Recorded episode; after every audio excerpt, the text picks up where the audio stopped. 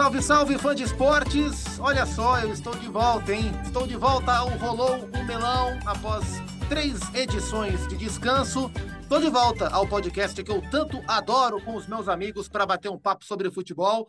É a edição número 68 do Rolou o Melão, o podcast de futebol brasileiro dos canais ESPN. Eu sou o Gustavo Zupac, estou com Mário Marra e com Eugênio Leal. Fala, Mário Marra, eu estava com saudades de você, hein? Ah, é um prazer falar com vocês, o PAC sempre. Inclusive, você tira férias, você não precisa deixar de responder as minhas mensagens, né? Tem que. É uma férias apenas profissional, viu, Zupac? Semana passada, um papo muito legal aqui com o Rudnick, né? Falando sobre Lúcio Gonzalez. E tá repercutindo até hoje, viu, Zupac? Muita gente me mandando mensagem. Prazer ter você de volta. Temos convidado hoje aí também, né? Muito bom, muito bom. Eugênio, sentindo falta do papo com um amigo. Satisfação, hein? Igualmente, mas acompanhei suas férias à distância. Quero saber se trouxe os alfajores para a gente lá da Argentina. É, Olha aqui. Da hora certa serão distribuídos. Você voltou e voltou em edição de gala, hein? Grande convidado. Vamos lá. É, um papo muito especial sobre futebol. Antes de apresentar o nosso convidado, para autorizar que o melão seja rolado, eu vou chamar o Alex Tseng, o dono do futebol no mundo, outro podcast de sucesso da casa, para autorizar que o nosso melão seja rolado. E rolou o melão! Bom, Alex, muito obrigado pela participação de sempre. Bom, o Marra e o Eugênio já deram um spoiler que o nosso convidado de hoje é muito especial, é, porque é uma figura importante do futebol brasileiro, esteve em pauta nos últimos meses, foi um nome muito comentado e que há algum tempo não aparecia, né? Aí a gente sente falta de ouvi-lo e vai atrás dele perturbá-lo para conversar sobre futebol. É técnico de futebol, foi excepcional jogador de futebol. É o Silvinho, ex-técnico do Corinthians, treinador em busca do seu, do seu próximo projeto e é o nosso convidado muito especial hoje no Rolô Melão. Silvinho, obrigado por atender a gente. Silvinho que está na Europa, então a gente grava essa conversa às seis da tarde de uma terça-feira no Brasil, quer dizer que é bem tarde na Europa. Então, obrigado duplamente, viu, Silvinho? Eu que agradeço, Supac, um prazer falar com vocês, Mário Marra, Eugênio Leal. Espero, espero não, tenho certeza que nós vamos bater um bom papo e, e falar bastante de futebol, que é o que mais nós gostamos. Boa. É, Para começar, Silvinho, eu queria saber o que é que você anda fazendo, né? A gente é, hoje uma das nossas tarefas é monitorar os personagens do futebol também pelas redes sociais, né? E pelas redes sociais eu vi que você Uh, esteve recentemente com o Zabaleta num jogo do Campeonato Espanhol, que você está observando o futebol. Queria saber como é que está a sua rotina de observação e de preparação para o seu próximo trabalho. É verdade. É... A gente costuma dizer, enfim, escutamos de grandes treinadores, a gente tem uma rede aí muitas vezes que acaba conversando e tendo uma boa relação com treinadores, enfim, cada um com aqueles que, que acabou trabalhando, foi no meu caso Tite, Roberto Mancini, enfim. E eu escuto bastante deles, e tem ocorrido quando neste momento que a gente passa, aonde oficialmente nós não estamos trabalhando é, num clube, mas nós temos aí um processo de observação muito grande.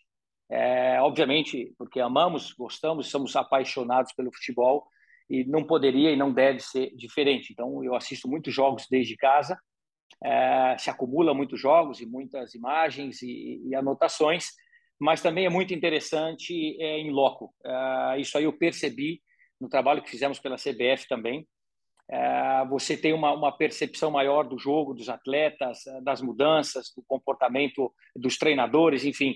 E eu tive sim recentemente em Barcelona assistindo o Gamper contra o Puma, aproveitei aquela oportunidade, Girone ali muito próximo, você falou, é um amigo Zabaleta, eu joguei com ele no City, no meu último ano, 2009, 2010. É, ele, através do Grupo City, ele trabalha como embaixador do grupo do City, me convidou para o jogo ali em Girona, está muito próximo de Barcelona, também fui assistir Girona e Retafe.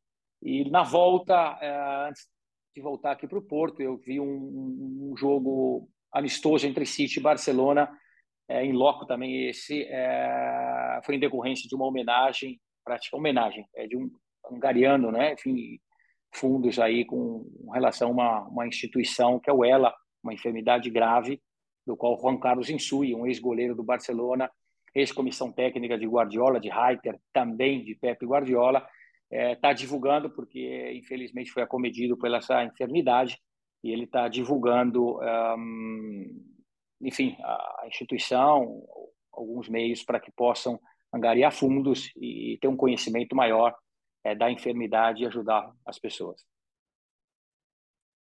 Silvinho, prazer estar com você. É, queria saber, assim, o Zubac te pergunta em relação a, a, ao que você está fazendo e eu quero saber, assim, de imediato o que passa na sua cabeça em relação a projetos. É, eu concordo muito com você, fiquei de olho na sua, sua resposta, porque sim, né? Técnico de futebol, é, jogador não, jogador quando ele para, ele para, né? Quando ele tá é, jornalista, a gente também assim, a gente está sempre trabalhando, né? Lendo alguma coisa, e no seu caso, a oportunidade de aprender, de se questionar, de ter novas ideias, está a cada instante na televisão, no streaming, tudo. Queria saber o que, que você está pensando de forma mais prática, de forma mais imediata para a beira de campo, Silvinho. Pois é, Mário, eu é, assim, a palavra projeto é, é, é interessante, né? Eu gosto de usar muito planejamento. Nem sempre ele vira planejamento, é o projeto, enfim, nós vamos aí ficar discutindo em torno delas, mas é pouco interessante isso. É, a gente assiste, nós assistimos muitos jogos, muitas anotações, está correta a observação. É, a gente vê substituições, está a cada momento na televisão, a cada jogo. Recentemente estive assistindo, são três, quatro jogos por dia que eu estava assistindo é, Brighton, eu tenho algumas anotações. Um, com Fulham e Brighton foi 2 a 1 um para o Fulham, agora um jogo interessantíssimo, com muita movimentação. Eu vi que ali, é uma constatação, por gentileza, eu sou um treinador e não ia cometer de maneira alguma uma indelicadeza dessa. Eu vi que o treinador ali do Brighton, com 13 minutos numa linha de 5, ele muda, ele faz para 4. É, a gente observa tudo isso e, claro, vai buscar depois imagens atrás, eu vou rever o jogo. É, mas, enfim, isso a gente aprende, está tudo ali, é estudar, é não parar, é continuar é, melhorando. Se Roberto Mancini, Tites e tantos treinadores consagrados fazem isso como nós não vamos fazer, e está na alma, está na, na, paixão, e nós gostamos, e parte importante disso. Também vejo é, muitas entrevistas de treinadores, acho muito interessante, né, porque sempre tem esse embate, e, e ele, ele é interessante de você é, saber colocar bem as palavras e, e divulgar é, aquilo que você quer, é, obviamente com números, com realidade, é, porque é uma parte importante onde vocês conseguem passar isso para frente. Então, tem várias áreas e setores que nós, eu fico acompanhando, eu gosto de acompanhar treinos também, mas de treinadores aonde eu conheço, tenho muita intimidade, possa ver e conversar, não são muitos, eu acredito que os jogos, as entrevistas, é, o pré-jogo e, sobretudo, pós-jogo é, me ajuda bastante. É um material já bem longo, vasto para a gente estar tá, tá analisando. E, e, só para você ter uma ideia, Silvinho, rapidamente, né, Eugênio? Eu, Zupac e Eugênio, a gente vai montar aqui o fã-clube do Graham Potter, tá? Que é o técnico do Brighton. Adoramos, adoramos o Graham Potter. É, a gente conversava sobre ele mais cedo, inclusive, né? É, eu acho, inclusive, que é o técnico do futuro aí, do futuro próximo na Premier League. Ô, ô, ô Silvinho, é, essa parte é muito gostosa, né, para quem gosta de futebol. Né, observar as partidas, entender, fazer as leituras táticas, o que que o, o, quais são as tendências do momento. Isso tudo é muito legal, a gente que trabalha com isso adora fazer também, mas a gente sabe que vai além disso. É, e, por exemplo, o seu trabalho mais recente no Corinthians teve muito do, do além-campo, do extra-campo. É, como é que você trabalha nesse aspecto para entender o que aconteceu e pensando no futuro do seu trabalho, porque cada clube tem a, as suas características, tem as suas idas e vindas, tem o seu relacionamento com torcida, etc. Como é que você pensa nisso, além, e é fundamental que você esteja muito antenado com o que está acontecendo na parte técnica e tática, mas também nesse além-campo? Correto, Eugênio. É, sim, é, você vê, são experiências é, extraordinárias que nós vamos adquirindo ao longo da vida. Eu já tive outras atrás, é, no Lyon, no Corinthians, enfim, como auxiliar técnico também durante praticamente oito anos. Seleção brasileira, último Mundial, eliminatórias com Tite, já tive o Tite no Corinthians, Mano Menezes, Roberto Mancini na Inter de Milão. Ou seja, você acompanhar e estar tá dentro de todo esse processo é interessante. Você saber é, o momento das instituições, que a gente chama, os clubes, é, esse do Corinthians, um momento particular bastante difícil. Nós não podemos esquecer nunca a expectativa é, e a realidade dos clubes.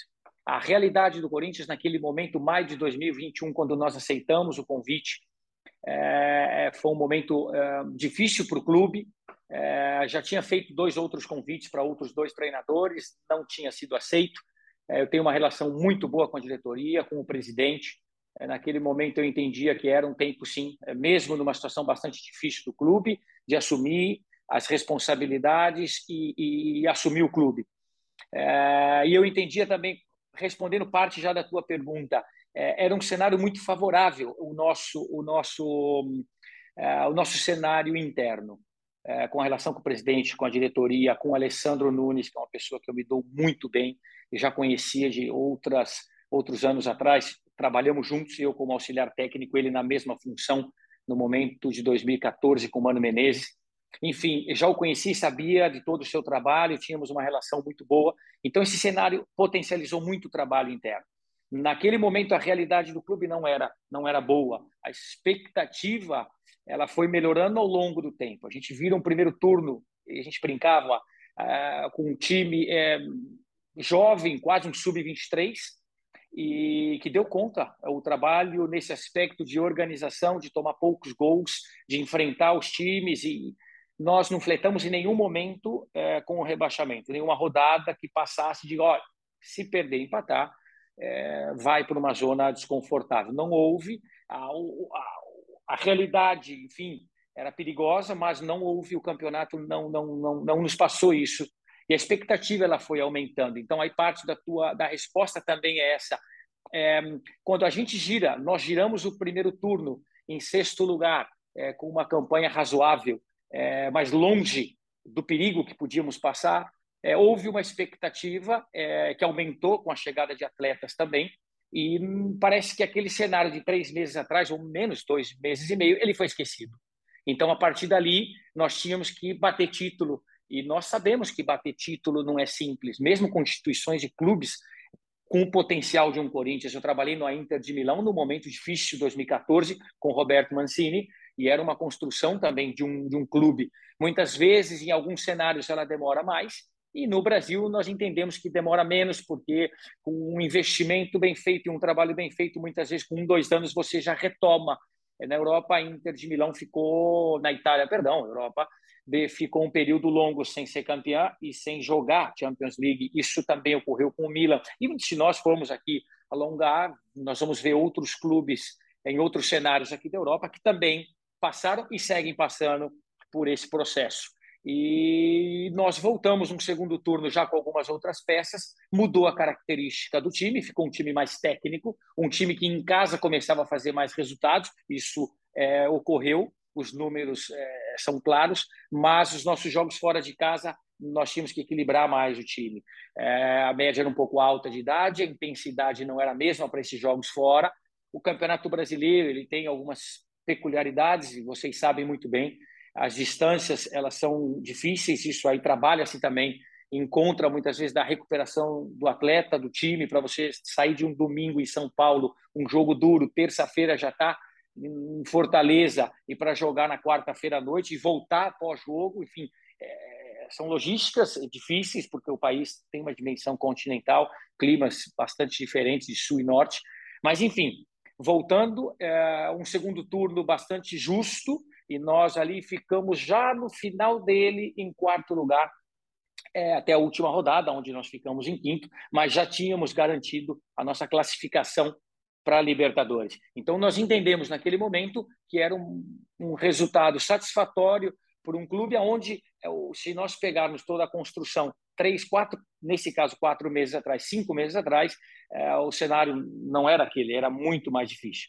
Então, nós colocamos ali numa Libertadores, entendemos que os números foram, foram ótimos, bons nesse aspecto, mas que houve sim uma expectativa acima é, do que naquele momento todos nós podíamos dar. Os sub-23, eu brinco assim, os meninos e jovens, meninos não, desculpa a palavra, jovens, jovens talentosos, e parte do trabalho também foi recuperar é, os experientes que nós entendíamos que eles iam dar segurança e equilíbrio para o time e a renovação, que era o que o clube estava pedindo e sempre pediu, os clubes necessitam disso, é importante, de atletas jovens que tiveram as suas oportunidades. Adson, GP, Duqueiroz, é, João Vitor, muitos desses já vendidos, enfim, que conseguiram, é, nesse equilíbrio do time, com a chegada dos demais também, render ainda mais. Então, parte do trabalho esse, e a dificuldade, muitas vezes, desculpa me alongar na resposta, é você gerenciar cada momento, cada mês, mês e meio, dois, e você passar bem as informações para que elas cheguem com, com, com clareza é, para fora, para que toda aquela massa entenda todo o trabalho. Ou seja, em parte, foi um pouco esquecido os três meses atrás, a negativa de alguns treinadores que não queriam jamais colocar a mão no time naquele momento, que gerava preocupação é, de um, uma frustração, de repente, de resultados negativos. E não houve. Então, parte disso nós conseguimos com o trabalho, parte, eu acredito que nós é, deixamos de passar, ou seja, é, nos esforçamos, trabalhamos ali, quase 12 horas diárias no clube, é, o resultado foi ali bem entregue, mas em algum momento é, nós deixamos de comunicar bem aquilo que tinha que ser comunicado. Boa, o Silvinho entra no. O Bênio pergunta e o Silvinho entra no assunto Corinthians, isso dá brecha para a gente colocar um convidado no programa de hoje, porque a gente pediu a um companheiro nosso, um amigo nosso, que já foi companheiro do Silvinho e é amigo do Silvinho para que ele participe do Rolou Melão. Se nós temos, se nós carregamos o fardo de aguentar o Zé Elias todo dia, o Silvinho vai ser obrigado a aguentar o Zé Elias agora, porque José Elias Moedim Júnior, que surgiu para o futebol muito próximo do, do Silvinho, ambos no Corinthians, tem uma pergunta para o seu amigo que ele não chama de Silvio nem de Silvinho. Vamos ouvir o Zé. Ah, vem. É, vitamina, é, eu queria saber se o que você achou da conduta da sua demissão com o Duílio e também se você não se apegou muito a um sistema de jogo, que isso pode ter te prejudicado. Você é o vitamina, né? É, eu, eu, vou, eu vou me privar. Eu vou chamar ele de José Elias Boedim Júnior. Em off eu vou te mandar uma mensagem, Zé. É o brincalhão. Vocês, o fato de vocês é grande. É, não, eu acredito que toda toda demissão de instituição de um treinador ela é ela é dura, ela é difícil. Eu acredito que como outras tantas não é fácil nem para a instituição, para o presidente ou para o treinador ficar recebendo é, essa notícia, né? Então, de forma alguma, a relação com, com, com toda a presidência, com a presidência, com a diretoria, ela é boa. Eles têm um entendimento de tudo que foi trabalhado. Nós tínhamos um cenário interno, repito, é muito bom, muito bom, é, de trabalho, de lealdade, e nós levamos ao máximo possível aquilo que tinha que ser feito. Não é à toa que o brasileiro, ele ali foi entregue, são poucos, uma determinada frase do Doriva, que compõe essa comissão técnica e que trouxe tanta riqueza em vários aspectos, é, pela sabedoria dele, pelos títulos, pela, pela carreira, enfim, e pela tranquilidade também. É, um determinado momento eu estava chateado, uh, dias pós, e ele me lembra é, e diz: Silvio, o Campeonato Brasileiro é difícil. E são poucos os treinadores que, infelizmente, permanecem no cargo da primeira a 38 rodada. E nós permanecemos porque nós entregamos sim o resultado. Se nós não tivéssemos entregado o resultado, nós tínhamos saído antes. Então eu fico com essa mensagem do, do Doriva e, e me confortou muito, porque claro, nós nós sabemos que temos que melhorar, devemos melhorar, mas é, a gente quer permanecer e, e fazer sempre um trabalho, desde que seja insustentável. Então, claro, normalmente é insustentável é, por parte de quem toma as decisões. No meu caso, nenhum problema a relação é muito boa com todos e também com o presidente. Com relação ao sistema, é, José Elias Moedim Júnior, é, eu, eu acredito que é, nós poderíamos mudar o sistema caso houvesse uma necessidade maior. É, e eu também, e toda a comissão, quando eu falo eu, eu estou representando aqui é, o Doriva, o, o Fernando Lázaro, o Flávio de Oliveira, preparador físico, que não entrava nessa área técnica, mas permanecia, o próprio Alessandro Nunes, que participava de todas essas reuniões, eu fazia questão de tê-lo dentro da nossa sala, em praticamente todos, eu sei que ele tem uma outra função, mas também é essa, e todas as reuniões mais importantes eu trazia ele, porque eu queria que ele comunicasse para o clube tudo que estava sendo feito, todas as opiniões que ali eram dadas e a decisão que eu tomava. É, de maneira que, ao final do primeiro turno, quando nós consolidamos um time que Segundo, o nosso meio ali é, técnico é, entre alguns atletas que trocavam as suas informações pós-jogo, pós-jogo, pós-jogos, perdão, e alguns treinadores poucos e nós conversávamos pós-jogo, após esses jogos, é, o que nos traziam naquele primeiro turno era, cara, o teu time é muito organizado e é muito difícil fazer gol em vocês. É, mesmo com uma limitação ou outra que possa estar vendo nesse momento, mas vocês estão muito organizados. Isso potencializou os nossos pontos, os nossos jogadores, deu tranquilidade, os experientes trouxeram essa tranquilidade e nós conseguimos pouco a pouco melhorar a performance e colocar para jogar os jovens. Respondendo à pergunta, nós entendíamos que essa segurança do sistema num 4-3-3, 4-2-3-1, que quer dizer pouco, porque nessa mudança de meio campo 4-2-3-1, 4-3-3, uma função a mais, um conceito a mais que você, uma informação a mais que um atleta de meio campo vai pressionar mais ou menos, os números já começam a mudar, ou seja, não é tão importante essa parte tática assim. De maneira que nós entendemos que com a chegada de quatro atletas na virada de primeiro para o segundo turno, nós entendíamos que qualquer mudança mais radical de sistema podia prejudicar o automatismo. Tudo aquilo que eles já estavam fazendo há três meses, quatro, que na verdade o sonho de um treinador é que os seus atletas, 23 atletas, 25, 22, estejam trabalhando debaixo do seu sistema e conceitos e ideias oito meses, um ano, um ano e meio, dois anos, porque isso começa a ficar automatizado e alguns treinamentos que você faz com rotina, você já pode até desprezá-los e partir para outras é, outras variáveis que você precisa melhorar do time, de bolas paradas, de construções, enfim. E por isso que nós não optamos em nenhum momento. O time, é, acredito que naquele momento era muita informação, trocas de sistema. Quando a gente fala troca de sistema, evidentemente eu penso não num 4-2-3-1, é, mas num 3-4-3 ou 3-5-2. É, não entendia que deveríamos usá-lo é, para não causar é, dificuldades na assimilação dos atletas, uma vez que os nossos resultados colaboravam. É, era o que nós praticamente tínhamos e a, missão, em determinado momento do campeonato, foi realmente bater Libertadores. O, o Silvinho, observando, é, porque assim, o, o, trabalho ele merece elogios e merece críticas como qualquer outro trabalho. Mas observando a sua trajetória no Corinthians, eu observei, do ponto de vista particular, muitos excessos. É, eu vi gente da imprensa te chamar de estagiário, é, eu vi a torcida xingar um ídolo, né? Um ídolo, você é um ídolo e você foi xingado no estádio. Eu vi esse companheiro seu, e eu estou falando do, do, Marcelinho, evidentemente, é, debochar a maneira que você fala, a maneira que você se veste. Eu achei tudo muito, tudo exagerado. Eu queria saber o quanto isso te machucou. Zupac, é, eu vi pouquíssimas é, notícias, e não é porque eu não tinha interesse em ver, obviamente que eu sei de todas, mas é porque é, o nosso. E eu nombrei muitas pessoas, aí nomeei algumas pessoas é, da comissão técnica, o próprio Alessandro Nunes, a nossa carga de trabalho, que deve ser assim, eu não estou me exaltando por isso. Chegamos no clube sete e meia para tomar o nosso café, oito e meia já estávamos trabalhando, e íamos embora do clube às sete, sete e meia da noite, isso em dias normais, quando você vai viajar, você já permanece, viaja e passa o dia inteiro.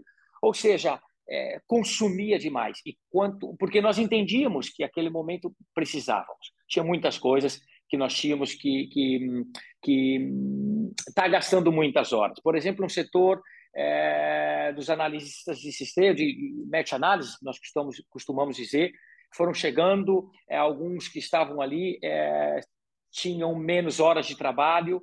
É, o Fernando Lázaro nos ajudou muito com isso, ele, ele começou a sua trajetória por ali, é, fazia, obviamente, outras funções, mas é, nós tínhamos toda uma carga de trabalho grande, imagens quando se fala de selecionar imagens de treinamento para você no dia seguinte estar mostrando e fazendo correções dos atletas, essas correções não são feitas somente pós-jogos, são feitas muitas vezes pós-treinamento, para nós ganharmos tempo, isso te exige horas de trabalho. Então, é, nós ficamos no clube trabalhando praticamente a tarde toda, quase o início da noite, e eu não via. Quando uma ou outra pessoa me comentava, eu tenho que ser sincero contigo, é, o que, que eu posso fazer? Eu, é, em alguma uma vez ou outra, uma na sala de imprensa é, sobre algumas críticas.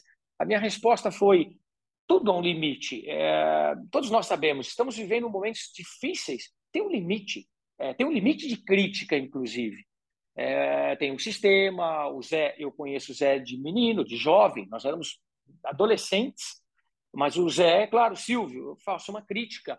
Para mim, você poderia mudar os sistemas. Eu dou a minha resposta e digo, Zé, eu não quis trazer maiores confusões naquilo que funcionava. É, ou, teoricamente, estava funcionando, porque na prática o número, é, que é os três pontos, vinham por bolso. É, e nós estávamos batendo zona de Libertadores. Então, é, me dava uma preocupação a mais com a própria comissão técnica fazer mudanças é, onde tudo está dando certo. Não, mas também não está dando errado. O objetivo está mais próximo, tá? Por que, que eu vou mexer aqui? Calma, talvez ano que vem nós consigamos mexer. Nesse momento é perigoso. Jogos de quarta, domingo, quarta, domingo. Muda todo um sistema linha de cinco, quatro para os zagueiros. Sem contar que nós tínhamos uma defesa muito acostumada a jogar em linha de quatro. Fagner, Fábio Santos, Gil, é, o João Vitor, que depois incorporou e virou o titular do time. Mas, enfim, é, tem um limite para todas as coisas é, e para as próprias críticas. Enfim, é o que eu, o que eu posso levar é, e é o que eu tento fazer também, porque eu também analiso é, jogos, analiso treinadores, analiso jogadores e tudo, para mim, tem um limite e muitas vezes a gente passa dos limites. Silvinho, vou pro, é, vou pro lado pessoal, porque eu imagino que deve ter doído, né? Você que conhece também a história do clube, você que é um profissional dedicado, é, quero saber como foram aqueles momentos, né? Assim, quando você percebeu a manifestação que vinha do estádio, concordo com o Zupac, né? muita coisa muito over, muito, muito acima do, do que deveria, né? um volume muito mais elevado do que poderia ser. E eu queria saber agora do, do, do ser humano, como você sentiu, se você sofreu naquela noite, naqueles dias, como foi isso para você? Ah, o sofrimento ele, ele é do jogo, né? Ele é do jogo, mas tem algo que eu sou eu sou responsável. Primeiro, eu escolhi a carreira de ser treinador de futebol. A partir do momento que você escolhe essa carreira, e eu vi, eu passei por 10 anos, eu comecei a trabalhar com comissões técnicas em 2011, quando Wagner Mancini me leva para o Cruzeiro. Cruzeiro a ponto de ser rebaixado, eu incorporo um trabalho na comissão técnica do Wagner, aprendo bastante naquele momento também, um primeiro ano, tudo bastante novo para mim. E eu chego no Corinthians em 2021, 10 anos depois. Então, claro, tem uma bagagem atrás, sem contar tudo que a gente já passou. São cinco anos de profissional no Corinthians, quatro como amador, são cinco anos no Barcelona, um no Manchester City, são dois anos no Arsenal, três anos no Celta de Vigo. Se a gente acumular essas horas, treinamento, jogos e tudo que vimos, ou seja, eu quero acreditar que é uma carga interessante, muito boa é, e, de bagagem. Mas eu sou o treinador, então é, eu entendo que uma vez treinador você está é, realmente exposto aqui realmente algumas algumas críticas mais fortes ou alguns momentos aí eu já não falo crítica é, Mário eu, eu digo assim aí é, o, é, a, é, a, voz um pouco do estádio e nós temos que estar preparado emocionalmente para tudo isso e para isso é, tem essa construção de carreira, temos que estar emocionalmente é, preparados. Concordo com vocês, praticamente três também. Acredito que houve aí um, um excesso, mas pela primeira resposta minha, nós deveríamos colocar as coisas nos seus devidos lugares antes. É, porque houve um, logo no final do primeiro turno houve um clima de é, euforia é, que não era a realidade, a expectativa do clube naquele momento. Ah, melhorou, que bom, mas Melhorou a que ponto de sermos campeões? É, de jogar o melhor futebol do Brasil? Não, não, não era aquilo. E a expectativa para fora começou a ser essa, com chegadas de atletas importantes. Então eu entendo que aí houve um pouco de comunicação, defeito, eu vou usar a palavra de comunicação, para que as coisas ficassem mais claras. Eu tenho visto, eu acompanho, volto a dizer para vocês, não vou dar nomes, mas eu tenho visto não só esse cenário aqui de fora, no exterior, mas também nacional, eu vejo treinadores é, que têm tentado levar essa comunicação e dizer, olha, o, o momento nosso é esse. O que está acontecendo é isso. É, se não querem dessa forma, muito diferente disso não vai ser, porque todo trabalho ele requer tempo e é isso. Então eu concordo que a gente talvez tenha perdido, todos nós, hein? própria instituição, eu, comissão, é, perdemos um pouco o time de passar as coisas como elas deveriam passar, porque o Corinthians ele é uma dinamite, é um clube mediático, um clube extraordinário. É, vira um primeiro turno com jovens e com o clube em construção em sexto, ah, de repente, com a chegada de quatro atletas importantes, é, se espera um segundo turno atropelando todo mundo. Vocês três sabem disso. Eu também sei. E muita gente que trabalha dentro do mundo do futebol sabe. Não é assim. Tem um tempo para tudo, mas eu, eu acredito isso um pouco a falta de uma comunicação melhor feita por todos. Silvinho, é... te fazer uma pergunta agora olhando para frente. Você está aí em Portugal, né? Está na Europa. O que, que você projeta para sua carreira? Voltar a treinar no Brasil? Treinar na Europa? Você já treinou na Europa? Já teve uma experiência no Lyon? O que, que você está pensando daqui para frente? Ou está aí apenas para estar tá mais perto de, dessa efervescência é, vou colocar assim, uma efervescência cultural dos treinadores que a gente tem acompanhado e, que de fato é né, o centro de pensamento do futebol no mundo aí, o futebol europeu. Silvinho, o que, que você está planejando? Eugênio, eu não, a permanência. É... é eu tenho um filho menor de idade ainda, ele está fazendo, está estudando, então estar tá mais próximo dele é melhor, é importante. Ano que vem com 18, entendo eu com a esposa que vai ficar mais simples. É de tomar, de tomar algumas decisões. É, reuniões que nós temos aí cada 10, 15 dias com a, com a comissão, enfim, é, com todo o staff. É, é, nós estamos abertos, acompanhando jogos, por exemplo, o Doriva acompanha muitos jogos no Brasil, eu tenho reuniões com ele. Um outro membro menos conhecido do staff também acompanham jogos, inclusive na MLS, eu também acompanho daqui. Para mim, pela faixa horária, fica mais fácil Europa e não só por tendências, por, enfim, mas volto a dizer, são entrevistas, são conteúdos de futebol.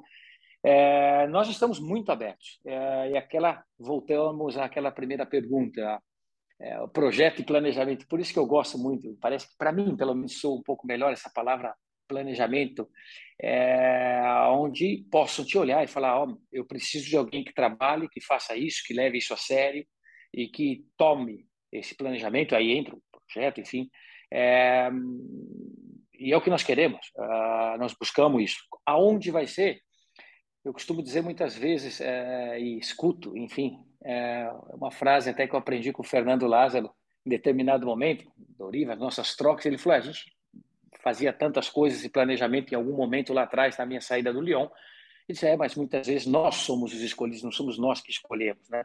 São poucas as comissões técnicas, treinadores que têm a condição é, de escolher o time que ele vai trabalhar e um ano antes já se preparar. Não é assim, esse não é o padrão, mas nós nos preparamos para um cenário nacional, sim, para um cenário nos Estados Unidos, para um cenário no Oriente, um cenário europeu, enfim, é, nós estamos antenados com tudo e na expectativa de poder trabalhar. Silvinho, eu vou, eu vou rapidamente voltar ao tema Corinthians para fazer uma última sobre isso. É, você acha, dentro do acompanhamento que vocês fazem, você acha o Corinthians do Vitor Pereira muito superior ao seu? Não vou fugir da resposta, mas não tenho visto o, o, Corinthians praticamente jogar. É a faixa horária, ela, ela, ela me mata. O Doriva tem visto bastante, eu tenho visto pouco, você vê no meu relatório aqui, praticamente da semana, eu vi um jogo do Botafogo com o Flamengo, que foi num fim de semana, por isso para mim fica mais fácil por essa faixa horária. Eu não tenho visto, tenho acompanhado bastante, assisti o Inter, inclusive, ontem, que ainda deu, mas era já de madrugada, uma e meia. O Corinthians jogou com o Bragantino, eu não vi, para mim aqui era três ou quatro horas da manhã. Eu não tenho visto. Eu gosto muito do Vitor. É, certeza aí que ele está fazendo um, um, ótimo trabalho também. Ele sabe das dificuldades é, que todo trabalho tem e esse não é diferente. O clube é mediático, um clube é, com muito potencial, é, que projeta muito e tenho certeza que ele está fazendo o melhor trabalho dele com a comissão técnica dele, com tudo, toda a estrutura que o clube, o Corinthians está dando para ele também. A chegada de atletas, saída de outras, faz parte é, mas não tenho visto, não tenho visto o Corinthians. O que eu posso dizer, Zupac, é que um processo que nós utilizamos muito de reconstrução, é, normalmente os próximos trabalhos deveriam sim estar agregando e melhorando, porque é, esquece os nomes dos treinadores agora, quem é Silvio, quem é Vitor, é, é, é, que esse é um processo de você reconstruir, você tem a sua base, faz a permanência, começa a entrar em competições internacionais, jogá-la, é, e daí para frente você vai melhorando o teu time, é, vai sendo mais sólido, mais equilibrado e começa a deslanchar.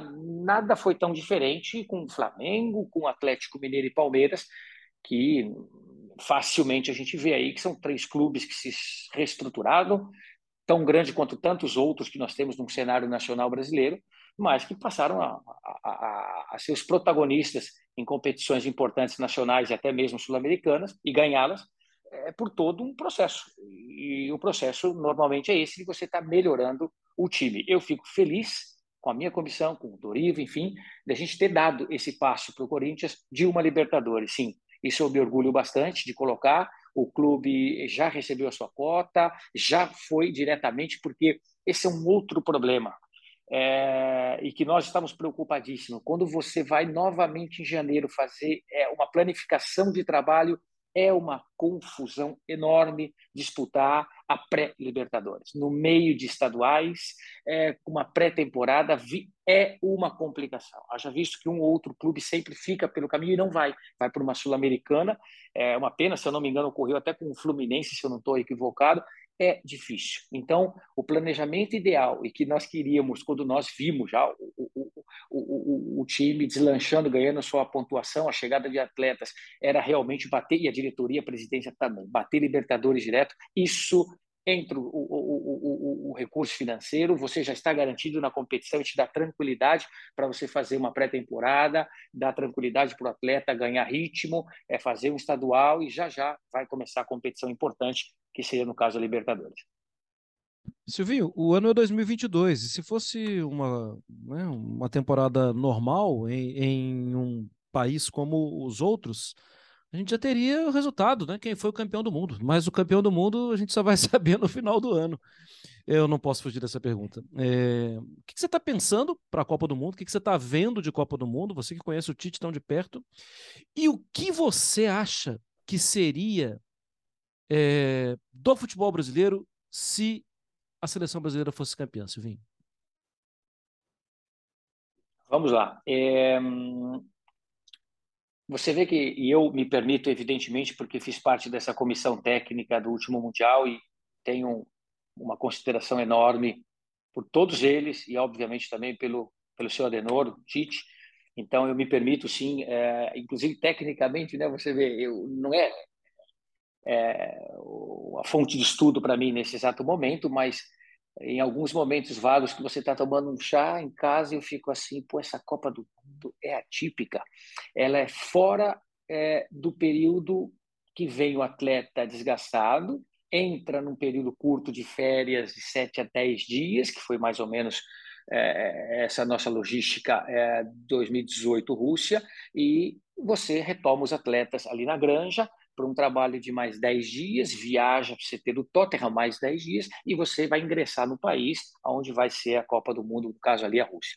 Nesse aspecto, não, é tudo bastante diferente. Então, ela é atípica e eu fico pensando, tomando meu chá, meu café, eu digo, cara, é um desafio eu tenho certeza que todas as comissões técnicas elas vão estar se preparando para isso, é um fato diferente e é um aspecto bem técnico, claro que sim, mas claro que eu não deixo de pensar, eu fico aqui e falo, puxa vida, cara, que loucura. Ou seja, então eu quero imaginar, é óbvio que eu não sei qual que é e, e não vou saber, enfim, é a, a, programação das seleções, mas quero imaginar que esse período de férias não vai ter, e muito menos o da pré-temporada. O atleta já vai chegar em condições de jogo, se juntar com as suas seleções e se encontrar no Catar para já começar o Mundial. O Mundial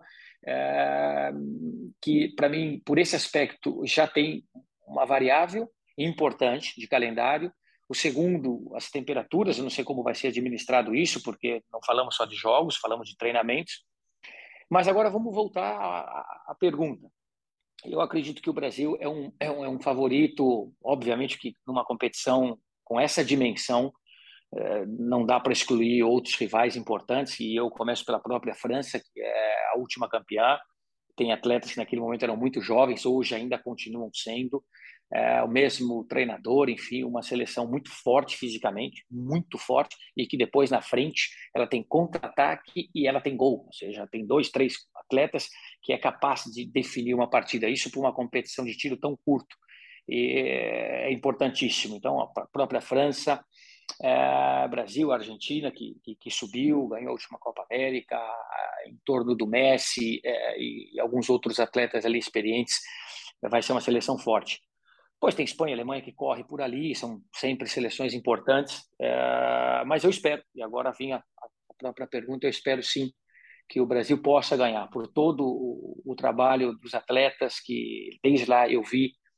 É, uma desclassificação foi uma experiência muito difícil, eu não tinha vivido, é, porque a competição é a cada quatro anos. É, Para nós parece fácil, estamos aqui, mas eu vi situações ali muito, muito doloridas, ou seja, muito difíceis. Atletas com 32, 33 anos, é, ou um pouco mais, e não poder fazer uma final de Copa do Mundo e se despedir quase de uma seleção brasileira num dia que nós perdemos, ah, se junta um, um mar de tristeza que assim um silêncio é, que incomoda, incomoda, muito ruim.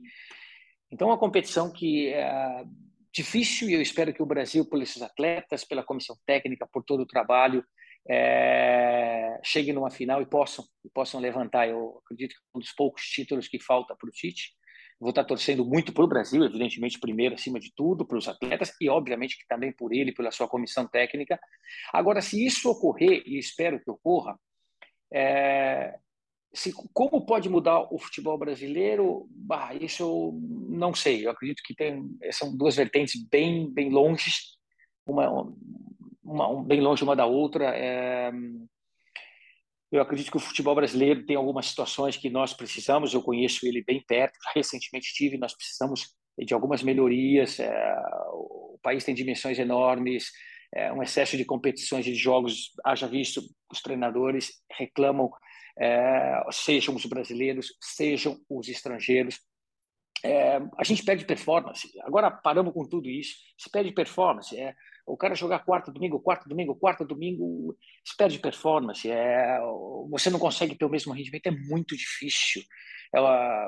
E eu acredito que a gente acaba perdendo. O futebol brasileiro pode sim, e tem todas as condições, é, já melhorou, está melhorando e pode melhorar mais. É, algumas coisas, enfim, podem, podem, podem vir a, a, a nos ajudar nesse processo. É, como vai ser feito? Não sei, mas que pode, pode. Só para deixar claro, Zé Silvinho, é, é porque o Tite representa é, a figura de alguém que se dedica, né? De que estuda, que é zeloso, de que é cuidadoso. E, e o temor é: ah, não deu certo com ele, vamos acabar com esse papo, vamos pegar, entende? Assim, é, figuras diferentes. Então, eu acho que seria um prêmio muito legal para o futebol brasileiro se ele se espelhasse em alguém dedicado, né, estudioso, como é o Tite. É, é, é era essa é, né, a questão. Acho que seria um prêmio para nós. A gente passaria Perfeito. a conviver com algo diferente. Perfeito. Agora entendi mais, acho que uhum. dei tantas voltas né, na resposta, mas entendi. Embora não deixamos de premiar toda a qualidade e trabalho do Tite. E a sua comissão técnica, ele faz questão de dizer. É, e aí o Marra já pegou aqui que seria a minha última pergunta, e agora no comentário final foi adiante nisso, que seria o próximo tópico, que é qual é o desafio da CBF e de quem vier a assumir a seleção brasileira depois dessa Copa do Mundo. Que novo momento histórico essa seleção vive, o que, o que é preciso para essa seleção, o Tite já não vai permanecer, já anunciou isso, e que perfis são interessantes para tocar adiante de um trabalho, no momento em que a gente vive um, um mundo do futebol tão dividido entre seleções e clubes. Como é que é essa, esse, esse, desafio daqui para frente, Silvinho? Pois é, é, acredito que ficamos com a melhor parte é, e isso eu não tenho dúvida, até porque participei de um período dentro da, da, da CBF. É, o Tite, ele, assim como os clubes que ele passa, ele vai deixar o sarrafo bem alto. É, de trabalho, de dedicação, de honra, é, de talento, é, de simplicidade, de humildade. Ou seja, ele, ele e a sua comissão técnica vão deixar um nível bem alto e esperamos que com o título. A partir daí, a CBF vai tomar as suas decisões. Eu acredito que nós temos muitos treinadores é, que possam assumir, ou se, ah, eu talvez esteja exagerando, muitos, mas nós temos um nível de alguns treinadores é, que possam assumir, dar sequência nesse trabalho. Tenho convicção plena que vão estar estudando e buscando o melhor. O bom é que realmente o trabalho ele é, é vai ser deixado no nível muito alto. E provavelmente aquele que pegar vai saber disso e vai dar conta também, ou deveria dar conta. Queria agradecer o Silvinho, é muito bom bater papo com alguém com ideias tão claras sobre futebol, né, e, e, tão disposto a falar sobre, a gente poderia ficar aqui horas e horas e horas, explorar uma série de outros temas. É, sei que o Silvinho teve conversas há algum tempo, né, com o Atlético Paranaense, sei que teve conversa com o Ceará, isso me chama a atenção, são dois clubes organizados, cada um, cada um no, seu, no seu modo, né, mas pelo presidente Petralha, pelo presidente Robinson. Interessante observar os clubes, que, o tipo de clube que observa um cara com o perfil que o Silvinho tem. Isso mostra muito do que o Silvinho é e certamente será ainda mais como técnico. Que você possa voltar logo, seja no Brasil, seja fora. Do ponto de vista particular, acho que é mais saudável ser, técnico fora do que ser técnico aqui. Não é saudável ser técnico do futebol brasileiro, mas que você volte logo e, enquanto isso, aproveite Porto e aproveite bastante a sua família. Obrigado, viu, Silvinho? Obrigado, Gustavo Zupac, Mário Marra, Eugênio Leal. Um abraço para vocês, um prazer. Até a próxima. Um prazer, muito bom. Mário Marra, até semana que vem. Até, valeu, Zupac. Valeu, Eugênio, um abração, hein? Tá valeu, até lá, tava mutado. e você foi de que teve conosco mais uma edição do Rolou Melão. Muito obrigado pela audiência. A gente se vê semana que vem na edição 69. Um grande abraço e até a próxima.